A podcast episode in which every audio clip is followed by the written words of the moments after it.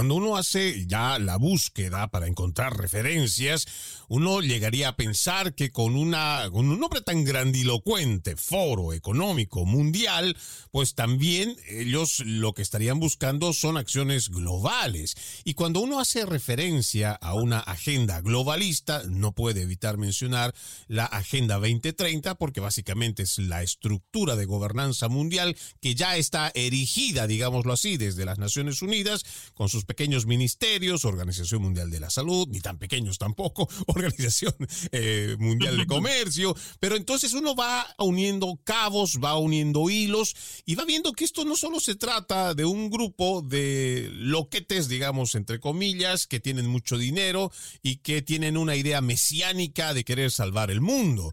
A mí lo que me preocupa cuando escucho el foro de Davos y cuando cada vez que se reúnen tienen esa idea de querer salvar el planeta por un lado, quererlo arreglar, componer, es el planteamiento que, por ejemplo, hace Klaus Schwab 2015-2016 en su libro de la Cuarta Revolución Industrial.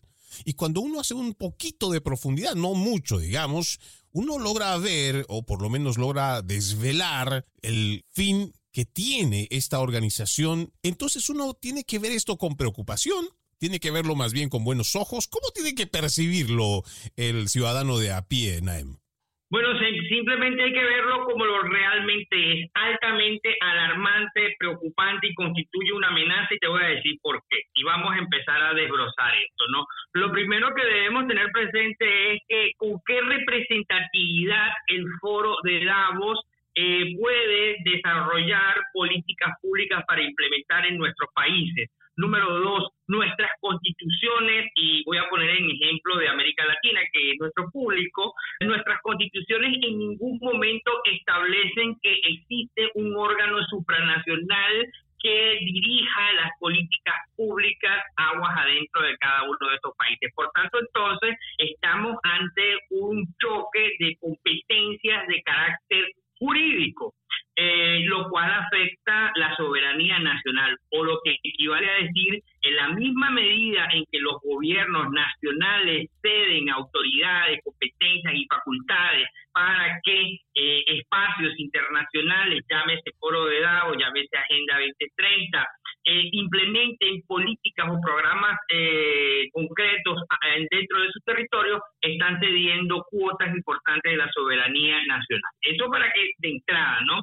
Ahora, en lo que respecta, tú mencionaste al señor Klaus Schwab, él y un grupo de grandes empresarios se autodenominan filántropos, pero de filántropos no tienen nada. Y digo que no tienen nada porque efectivamente son empresarios y como tales se dedican a la especulación, al enriquecimiento y a la acumulación de capitales. De hecho, nunca podemos olvidar eh, las declaraciones que hizo George Soros en la década de, los 90, cuando ellos dijeron eh, sin ningún tipo de estupor de que ellos eh, destrozaron economías en el sudeste asiático como Japón, Malasia, entre otros países, porque sencillamente era lo que necesitaban ellos para sus empresas y para incrementar o maximizar sus ganancias. De tal manera, pues, que no estamos ante angelitos ni niños Jesús, sino estamos efectivamente ante un conglomerado de empresarios, eh, de grandes capitalistas que lo que buscan ante todo es la maximización de sus ganancias. Aparentemente cubierto con un manto de filantropía, de ecologismo, como tú lo dijiste, de salvación del planeta, pero detrás de ello lo que hay, o mejor diría yo, es una suerte de macroproyecto de tiranías eh, de control a escala planetaria. Y usted me dirá, pero bueno, es un demente lo que está diciendo este señor, ¿no? Bueno, ¿y dónde subyace la fuente para que yo diga lo que acabo de decir? Bueno, está efectivamente eh, hasta en el propio libro del Grand Reset, está evidentemente también en la propia Agenda 2030, porque estas dos cosas van de la mano las personas para que no se pierdan. El Foro Económico Mundial, digamos que es el espacio de discusión y la versión sistematizada y documentada en la Agenda 2030 que opera por un canal institucional que se llama Organización de las Naciones Unidas y como tú muy bien lo señalaste, a través de otros subórganos o subaparatos como es la Organización Mundial de la Salud, la UNICEF, la Organización del Comercio, etcétera, etcétera. Entonces, eh, yo quiero que quede muy claro es que parecieran que son enunciados muy lindos, muy hermosos y a los que aparentemente nadie se va a negar. ¿Quién se va a negar a que se erradique la pobreza, por ejemplo? Nadie. Pero cuando usted comienza a leer y a profundizar, que cosa que es lo que ninguno de nosotros o muy pocas personas lo hacen, es leerse esos enormes documentos que están disponibles en la red. ¿Cómo se va a acabar la pobreza? O por ejemplo, este año eh, yo quiero comenzar eh, citando justamente el discurso de Ursula von der Leyen, que por cierto, la que aperturó este año las discusiones fue la esposa de Volodymyr Zelensky, como siempre, con una parafernaria, eh, por supuesto, muy emotiva, muy tierna, tal y qué sé yo, pero en el discurso de Ursula von der Leyen, ella ya anunció de que se necesita eh, imponer, incrementar mayor a escala de la Unión Europea todo lo referido a las energías limpias. Y para ello se necesita una inyección multimillonaria de la Unión Europea para obligar a las empresas a que hagan energías limpias. ¿Y eso qué significa? ¿Qué significa eso, mi querido Freddy? Bueno, palabras más, palabras menos significa que hay mayor imposición de tributación a las empresas y a los ciudadanos comunes, los que tenemos que seguir financiando las políticas o los inventos de unos burócratas que están en Bruselas, por ejemplo. Y yo creo que en ese punto, y te disculpa, te interrumpo, Naem, vamos a ir a nuestra primera pausa porque quiero expandir esto que tú acabas de decir para que la gente vaya entendiendo esta conexión. Primero, lo que nos ha dicho es muy cierto y todo apegado a la realidad. Se trata de establecer políticas públicas desde un organismo que no es legítimo, pero que ya tiene esa representación, como por ejemplo la recién mencionada Van der Leyen, que ya nos está diciendo cuál es el rumbo y la ruta a seguir. Vamos a la pausa. Gracias por continuar con Entre Líneas a través de Radio Libre 790 AM, www.americanomedia.com. El día de hoy hablando sobre el Foro Económico Mundial que tiene una nueva reunión de todas las que todos los años hacen y estamos analizando con nuestro invitado, Naem Reyes, un venezolano radicado en Paraguay, con un doctorado en historia, especialista en relaciones internacionales, hablando lo que está detrás de la fachada de este foro económico mundial. Decíamos, un grupo, una élite de gente muy adinerada, que tiene una idea mesiánica, pero nada representativa. Y voy a ponerlo entre comillas, Naem, porque quisiera también decir o destacar que tal vez hace unos 15, 20 años, nosotros bien podríamos decir que esta no es una organización representativa que nace de una democracia donde alguien los ha elegido. Son totalmente ilegítimos, pero lo que uno va revisando el avance que ha tenido y como lo ha manifestado el mismo Klaus Schwab en muchas oportunidades, ellos han ido formando a sus jóvenes globalistas y que ya están infiltrados dentro de la política norteamericana, canadiense, francesa, ya latinoamericana, cada vez vamos viendo cómo se van manifestando muchos de los mandatarios o igual que ministros y cómo también se va imponiendo tanto la Agenda 2030 como todas estas aspiraciones que vienen con el gran reset para el resto de Occidente, sobre todo Occidente. Casi no hay nada para Asia, los países eh, que tienen la religión fundamentalista, pero casi todo va para Occidente. Pero yo te decía, Naem, cuando uno habla de la legitimidad, ya ellos han avanzado tanto que tienen a su gente infiltrada, que esta misma gente ya la han trabajado y muchos de estos jóvenes progresistas, pues podríamos decir que incluso ya tienen la representación de ciertos sectores que desconocen quiénes están detrás de sus benefactores, de estos filántropos, pero que al final del día pienso que en este avance incluso ellos ya pueden decir en unos menos de cinco años que ya tienen representación de esa ciudadanía aunque no los hayan elegido directamente. Bueno, y es lo que yo estaba diciendo, es simplemente una asociación de multimillonarios, de magnates que se encuentran con ONGs que ellos mismos financian para desarrollar los proyectos que ellos mismos quieren. Dijera eh, Jean-François Girard, que son las mafias, ¿no? las mafiocracias. las mafiocracias. Claro, eh, que es un libro interesante que se llama Las nueve G de las mafias, no lo estoy diciendo yo, es Jean-François Girard. Eh, y bueno, por eso que carece de legitimidad, porque a ellos nadie los eligió, ni tampoco representan a ningún Estado. Por tanto, entonces, este, eh, paradójicamente, en términos jurídicos, resulta eh, ilegal e ilegítimo que ellos desde ese espacio privado entonces establezcan líneas gruesas de políticas públicas para ser implementadas en los países, mayoritariamente en Occidente, como tú bien lo has señalado. Has dado otro elemento muy importante, yo quiero subrayar lo que es lo referido y continuando con el caso que te estaba diciendo en el caso de Europa.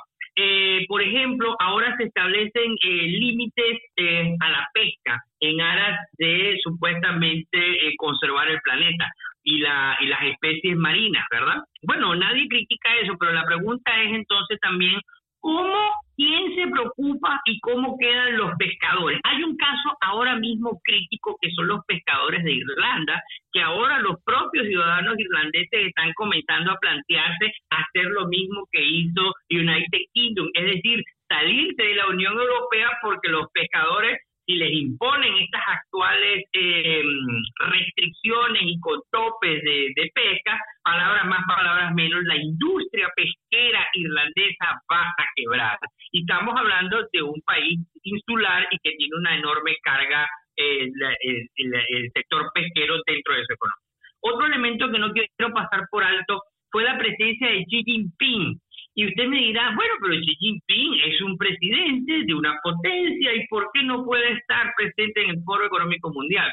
Estamos hablando nada más y nada menos que de una tiranía comunista, una de las más antiguas desde 1949, la República Popular de China tiene una eh, un régimen totalitario eh, al mismo tiempo comunista y que actúa como una poderosa amenaza no solamente a Europa, sino a todo el, esquema de valores eh, y la cultura occidental. De tal manera pues que a mí me sorprendió y me resultó altamente contradictorio que Xi Jinping presidente de un país comunista esté hablando del libre mercado en Davos. Eh, este año no, no está, Xi Jinping lo hizo hace un par de años atrás, luego Klaus Schwab le regaló el libro de Ground Reset, y no solamente eso, sino que Klaus Schwab se atrevió a decirnos, y esto es alarmante, y por eso digo que es altamente amenazante, este señor Klaus Schwab ha dicho que China es el modelo a seguir. Entonces lo que nos está diciendo que el modelo a seguir es que no tengamos libertad, que padezcamos una dictadura de un partido único y que además de eso nosotros no vamos a poder criticar ni poder alzar nuestra voz cuando nos sintamos atropellados por un Estado opresor. Eh, esto es altamente peligroso y además eh, este foro de económico mundial tiene escuelas formadoras de líderes de las cuales uno de los uno de los formados es nada más y nada menos que Justin Trudeau. Justin Trudeau, que es el actual primer ministro de Canadá, también ha dicho en reiteradas ocasiones que el modelo a seguir es el modelo de China, que por cierto China, eh, ahora mismo, no lo estoy diciendo yo, revise usted el concepto de seguridad estratégica de la OTAN, allí establecen formalmente como una de las amenazas a la seguridad de la Unión Europea es justamente China, Rusia y la coligación entre estas, que es la, la coligación sino-rusa. De tal manera, pues, que es altamente contradictorio cómo estos países que son hoy por hoy la gran amenaza a la democracia, a la libertad y al propio libre comercio como hoy por hoy lo conocemos, después nos se convergen en este, en este foro de Davos y además nos dice Klaus Schwab que es el modelo a seguir. Eso es inaceptable y sobre todo cuando China no solamente eh, amenaza solamente a Taiwán, eh, cuando Rusia eh, también ha burlado eh, principios básicos del derecho internacional con la invasión a Ucrania. Todo esto sencillamente son las enormes contradicciones, pero lo que dejan en el fondo es que es un proyecto altamente autoritario. Claro, cuando uno va revisando además eh, en el texto que ellos proponen, y yo te voy a dejar con una pregunta, porque pienso que se puede ah, hacer estos, estos hilos, pero dentro de lo que ellos proponen en las ocho predicciones, dicen la uno, todos los productos se habrán convertido en servicios, no tendrás nada y serás feliz en el punto dos de esas ocho predicciones que eh, lo emite el Foro Económico Mundial. Y ojo, ah, esto no es una teoría conspirativa, esto es un documento público que ellos hablan y ellos exponen cómo van a avanzar su agenda. En el punto 2, el fin del carbono. Punto 3, el dominio de Estados Unidos ha terminado. En su lugar tendremos un puñado de potencias mundiales. Solo deteniéndome acá, cuando hablamos de esta injerencia, no sé si tendrá o no que ver dentro de lo que hablamos en el análisis geopolítico, pero tenemos a una China que avanza ya sea con sus modelos de comercio como TikTok, buscando información o tratando de robarla, eh, igual que metiéndose por distintos tipos de mecanismos en la política estadounidense para poderla eh, mermar o sacar, se lo ha encontrado a China más de cuatro veces, intentando robar información clasificada militar, pero cuando toco este punto, en cuanto a lo que ellos proponen desde el Foro Económico Mundial, el dominio de Estados Unidos ha terminado, no hay algún hilo conductor que nos lleve a pensar, Naem, que ah, como estamos viendo que se está atacando los valores más fundamentales e intrínsecos que tiene los Estados Unidos, pero también Occidente en general, atacando su fe, atacando la familia y ahora la parte económica con un New Green Deal que un flaco favor le está haciendo a la economía y a la independencia energética de esta nación, pero no será que dentro de estos mismos planes en cuanto tiene Foro Económico Mundial, Agenda 2030, también será favorecer de alguna manera la Agenda 2050 que tiene China y que lo vienen elaborando y que no sé si podríamos ponerlo entre comillas exitoso, pero de que están avanzando, lo están haciendo. Estamos viendo cómo en el espectro económico en Latinoamérica, incluso Uruguay, ya a principios del año pasado dijo que estaba empezando a elaborar un tratado de libre comercio con China incluso pasando por encima de lo que podría significar el Mercosur. Hemos ido viendo cómo China ha ido facilitando muchos préstamos y claro, condicionados muchos de ellos con Latinoamérica. Están haciéndose de la materia prima más importante, los minerales en gran parte de Sudamérica. Y esto no solamente pasa en Occidente, está pasando con muchas otras regiones. Por eso la pregunta, y me voy a ir a la pausa dejándote con esta pregunta, Naem, ¿no será que dentro de estos planes que se está planteando, ya sea en las ocho predicciones del Foro Económico Mundial, el gran reseteo, el gran reinicio acompañado de la Agenda 2030, ¿No será que podemos nosotros unir cabos y decir que estaría trabajando toda esta agenda globalista para favorecer y hacer un cambio hegemónico de poder global de Estados Unidos o de Occidente en general hacia China? Con esa pregunta nos vamos a la pausa, ya regresamos con más. Gracias por continuar con Entre Líneas a través de Radio Libre 790 AM, www.americanomedia.com y nuestra aplicación Americano disponible para Apple y Android.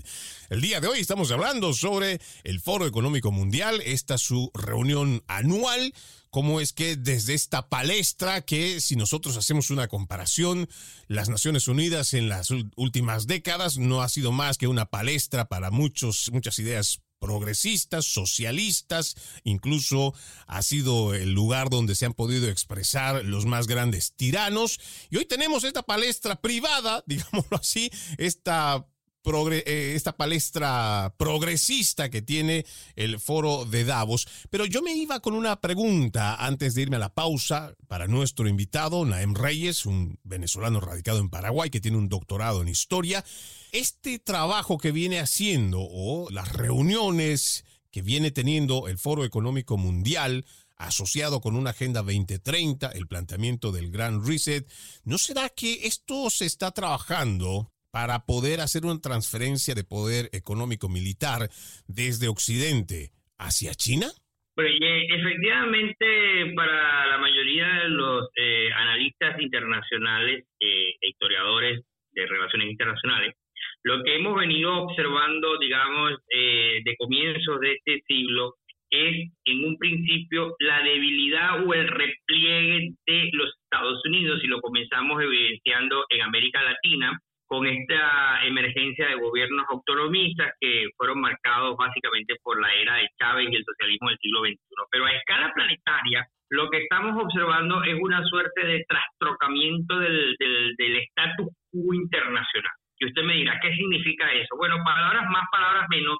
Estamos ahora mismo eh, viviendo o experimentando una suerte de transición de la hegemonía de Estados Unidos sus coligados occidentales, eh, o más propiamente dicho, noratlántico, para la emergencia entonces de China como el gran hegemón. Eh, lo lamentable de este, de este proceso es que eh, vamos a, al ser China una sociedad natural e históricamente antidemocrática, una sociedad em, caracterizada por el secretismo, por los modelos totalitarios, se traduciría, palabras más, palabras menos, en el ocaso o en el eclipse y en el peor de los casos en la muerte de todos estos patrones jurídicos con los que nosotros hemos, nos hemos desarrollado como sociedad, que son justamente libertad, derechos humanos, democracia. Este, lamentablemente esto es lo que se estaría perdiendo. Pero sí, eh, hay suficientes indicios que permiten observar que el foro de Davos de alguna u otra manera, cuando habla del gran reset, lo que plantea en su seno es justamente terminar de socavar eh, las tradiciones y el poderío de Occidente para dar, facilitando así eh, la emergencia de esta potencia que es el gran, el gran dragón rojo. Y te voy a, voy a hacer un poco suspicaz, ¿no?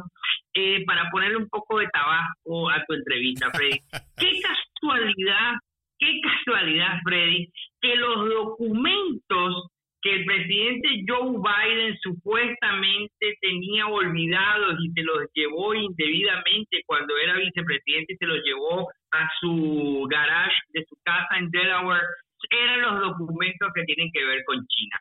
Qué casualidad que eh, quien viajaba en el avión presidencial con Obama y cuando Joe Biden era vicepresidente era Hunter Biden y Hunter Biden era presentado como consultor para empresas chinas y también para empresas eh, ucranianas y rusas. Entonces, quiere decir que efectivamente el propio Occidente ha sido infiltrado por los intereses estratégicos de la agenda de Pekín que, como lo ha dicho Xi Jinping en reiteradas ocasiones, ellos quieren convertir a China como la gran potencia global que domina el mundo. De tal manera, pues, que aunque usted no lo crea, como decía un viejo programa de televisión, evidentemente hay suficientes signos que permiten ya observar de que se está produciendo ese cambio a escala mundial. Claro, en el criollo diríamos, si se parece a un perro, mueve la cola como perro, ladra como perro, pues casi podríamos nosotros deducir que es un perro. Lo que es extraño es que habiendo tanta evidencia, primero de que es un gobierno totalitario, además de que hay mucha asimetría, China siempre te va a decir a ti lo que debes y no debes de hacer, hasta dónde te puedes o no meter, pero cuando tú haces o tratas de hacerlo al revés, ellos no te permiten nada. Además que ya ellos están imponiendo, eh, pues hay muchos sistemas de control, el control social, ahora tienen una billetera digital, pero todo esto parte siempre de esa misma idea que ellos tienen de controlar a su población. Y rescatando todo esto, cuando uno ya se pone a pensar y los políticos o los que dicen ser democráticos o aquellos que luchan por la democracia, por la libertad, por la propiedad privada, ¿Dónde quedan todos esos que no se dan cuenta que este es un avance peligroso por parte de todos estos progresistas que tienen una agenda muy clara, pero además que van a llevar a cambios estructurales muy complicados que no van a ser de beneficio para el grueso de la población? Y bueno, y, a eso yo le agrego un poco más, inclusive el tema alimentario. Uno de los temas, el tema número uno del foro de este año es crisis energética, alimentación y clima. Y ojo con el tema de, la alimentación, porque ya nos estás diciendo que supuestamente el consumo de la carne genera eh, demasiado carbono y tenemos que dejar de comer carne. Y ahora, ah, yo sé que hay gente que va a decir que somos paranoicos, pero ya la Unión Europea aprobó una resolución para que se expendan eh, grillos eh, para que se haga harinas de grillos, es decir, que se incorporen eh, los insectos dentro de la alimentación de los seres humanos en la Unión Europea y al ser en la Unión Europea, por supuesto que va a comenzar a exportarse esto a, a, Occidente, al menos en primera instancia. En segundo orden de ley, no menos importante, inclusive ya hemos visto a niños que han comido eh, en Australia, en las escuelas se les distribuye eh, snacks que son elaborados a base de grillos fritos. Es decir, que eh, definitivamente yo creo que esta agenda no trae nada positivo, lo menos que trae es beneficios para la población y ojalá que podamos despertarnos, que eh, en lugar de continuar inertes eh, o callados, al oponerse al régimen autoritario de, de, Pekín, al, al, hacerlo como hace eh, Sebastián Abascal en España con su partido Vox y con ese proyecto que él llama la Carta de, eh, la Carta de Madrid, es decir, que exaltar nuestros valores occidentales, que son la libertad, la prosperidad y la igualdad ante la ley y no esa igualdad impositiva comunista que nos quiere imponer la gente de la, de la Agenda 2030 que tenemos que ser todos iguales. Bueno, ya casi para despedirnos, entiendo que tienes que dejarnos, Naem, pero ¿qué tan lejos, qué tan cerca, qué tan viable es esta, esta lucha, esta resistencia, diría yo? Porque también no nos olvidemos que esta es una batalla cultural, por un lado espiritual por el otro, pero que es bastante asimétrica. Tenemos a estos metacapitalistas que son dueños de las grandes corporaciones, ahí tienes la industria farmacéutica, el mejor ejemplo que podríamos dar es la pandemia del 2020-2021, que han logrado imponer una narrativa oficial y que hasta el día de hoy, pues mucha de la gente todavía eh, no despierta de eso. ¿Qué es lo que tenemos que hacer? ¿Cómo lo podemos, eh, cómo podemos dar esta resistencia a esta batalla? Bueno, yo insisto que tiene que ser a través de la pedagogía y la información. Tenemos que darle la información a la, a, la mayor cantidad de personas posible. Hay que desmitificar esto de la paranoia o de los conspiranoicos y empezar a hacer lo que tú estás haciendo y lo que cada uno hace con sus granitos de arena en pequeñas células de información veraz y real, no la que nos dan las cadenas, así como por ejemplo ayer supuestamente BBC mostró que detuvieron a Greta Thunberg y realmente lo que fue fue un show. Entonces, así como es eh, este show del arresto de Greta Thunberg, así es todo lo que representa eh, esta discusión del supuesto cambio climático y toda la Agenda 2030. Y yo espero pues que programas como el tuyo, medios como el americano, continúen fortaleciéndose y dando esta batalla cultural. Bueno, nosotros encantadísimos de que nos hayas acompañado.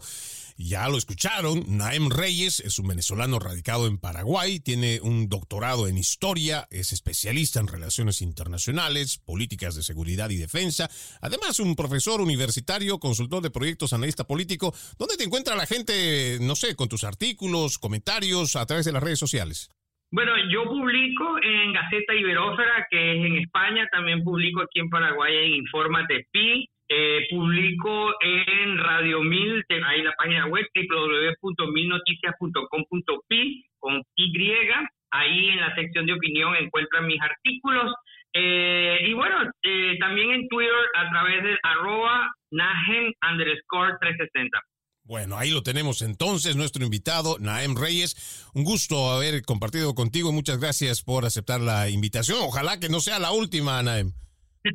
a la orden y gracias a ti por considerarme. Bueno, vamos a una pausa, la última de Entre Líneas. Ya regresamos con más porque todavía tenemos que seguir hablando de este nefasto foro económico mundial y sus planes de salvar el mundo. Ya regresamos con más.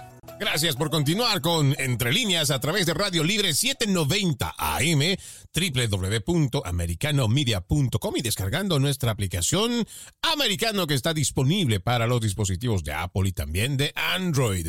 El día de hoy hablando sobre esta reunión anual del Foro Económico Mundial allá en Davos, donde existe la presencia de más de 50 dignatarios de Estado, más de mil políticos de muchas partes del mundo.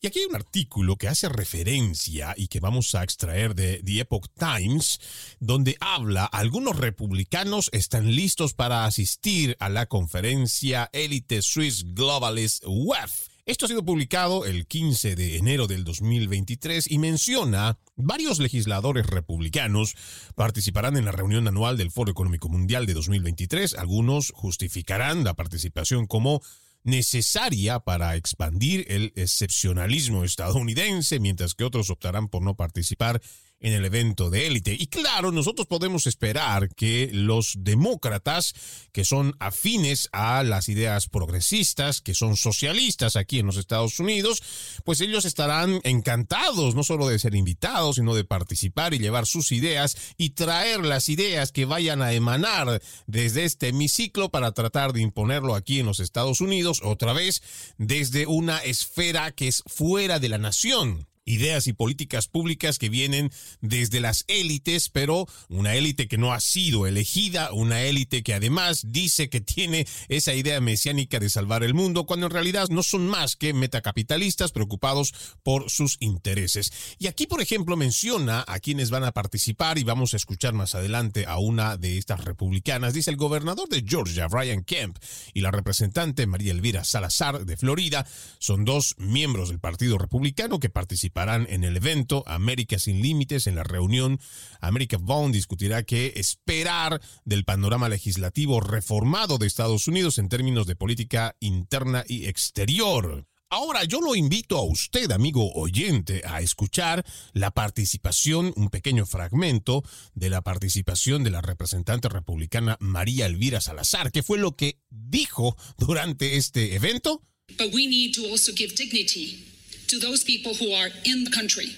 And those are the people that I represent. We're talking about 13, 15 million people who are most of them Hispanics, I would say 85%, who speak my language, look like me, and sound like me, that are contributing with the economy of this country, and they live in the shadows. So it's time to seal the border, like she said, put order, let's see who comes in and who doesn't, and then turn around and give dignity. That doesn't mean path to citizenship, that means to include them and make them dignified members of our community. Thank you.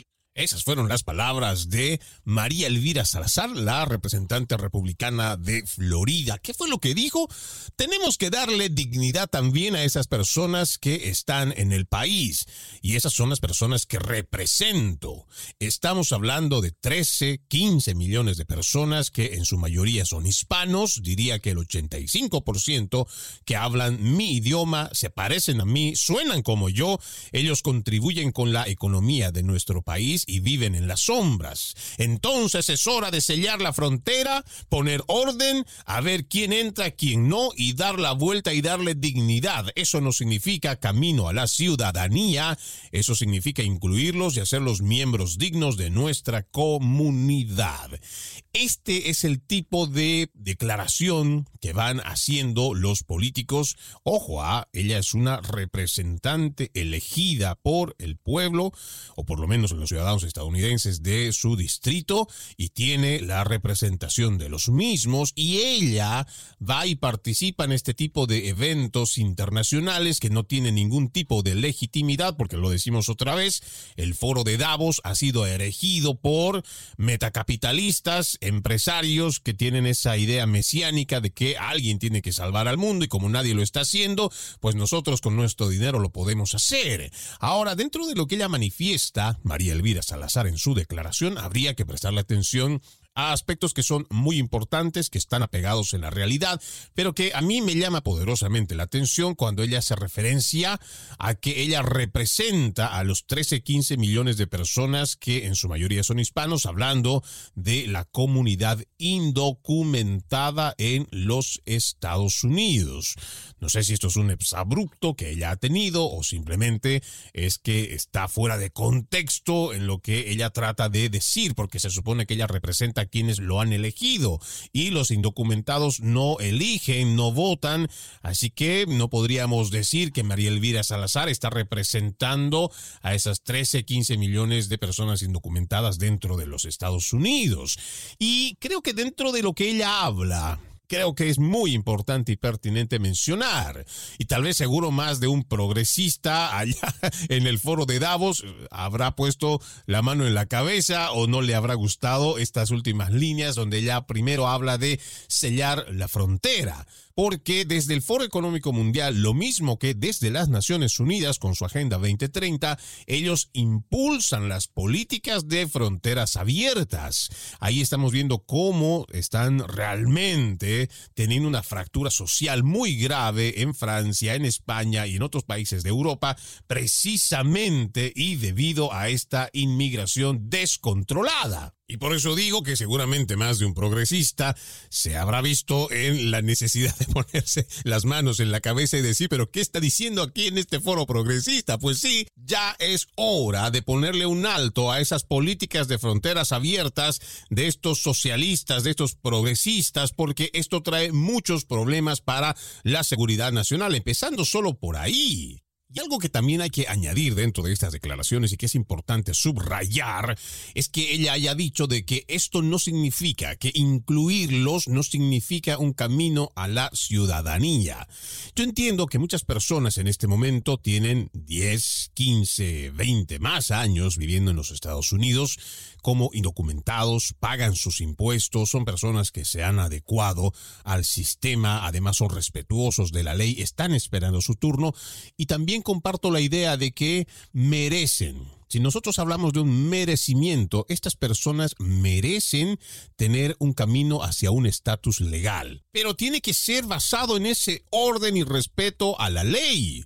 Lo que ha venido pasando desde la administración Biden, o incluso me podría yo referir a las administraciones de Obama, todos estos socialistas, lo que ellos entienden al momento de permitir una inmigración masiva es que el hispano por excelencia o por tradición termina votando demócrata Plata. Lo que podría traducirse en un interés meramente político y además una importación de votos, lo que no necesariamente es una preocupación legítima, porque si estamos conscientes de que muchas de estas personas que vienen en calidad de indocumentados y que están en las sombras, como lo dice la misma María Elvira Salazar, entonces son personas que van a estar sometidas a pagos que podrían ser la mitad de lo que un residente o un ciudadano recibiría por su trabajo. Esto también se traduciría como la esclavitud moderna. Y lo mismo el acceder a ciertos beneficios o poder acceder a lo que con sus contribuciones económicas a través de sus impuestos sería una retribución. Entonces, cuando nosotros hablamos de este complejo problema de inmigración, hay muchas aristas que debemos tocar, pero